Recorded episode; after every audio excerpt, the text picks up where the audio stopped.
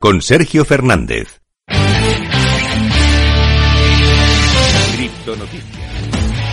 Empezamos a repasar toda la actualidad del mundo cripto y empezamos por la noticia más importante y es que la Casa Blanca ha publicado el primer marco regulatorio de criptomonedas. Como te digo, la Casa Blanca ha publicado el primer marco sobre la regulación del espacio de los activos digitales. Destacó la necesidad de proteger a los consumidores, prevenir los delitos relacionados con las criptomonedas y mantener la posición del país como una potencia financiera mundial. Además, también arrojó más luz sobre los posibles planes del gobierno para lanzar una CBDC. ¿eh? Cada vez está más cerquita el dólar digital. Vamos ahora con las declaraciones declaraciones de Janet Yellen, que dice ha señalado oportunidades significativas como consejos criptográficos de acciones del Tesoro. Como te digo, el Departamento del Tesoro de Estados Unidos ha publicado tres informes sobre activos digitales, siguiendo la orden ejecutiva del presidente Biden sobre garantizar el desarrollo, el desarrollo responsable de los activos digitales. La secretaria del Tesoro, Janet Yellen, compartió una declaración que acompaña los informes diciendo que podría haber oportunidades significativas y riesgos para los activos digitales. Los informes cubrieron el futuro del dinero y los pagos, el impacto potencial que el crecimiento de los activos digitales podría tener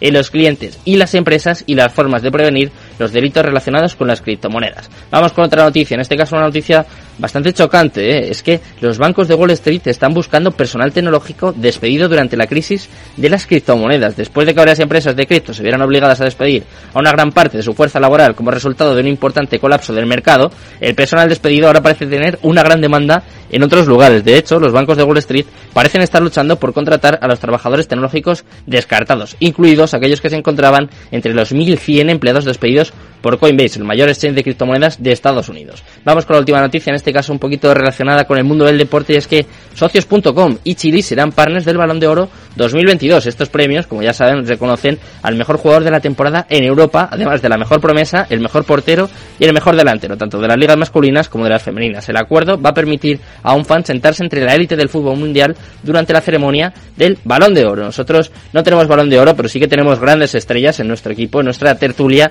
así que eh, vamos a empezar ya. Empezamos con la tertulia cripto, es la única que hay en España, ojo. Cripto Capital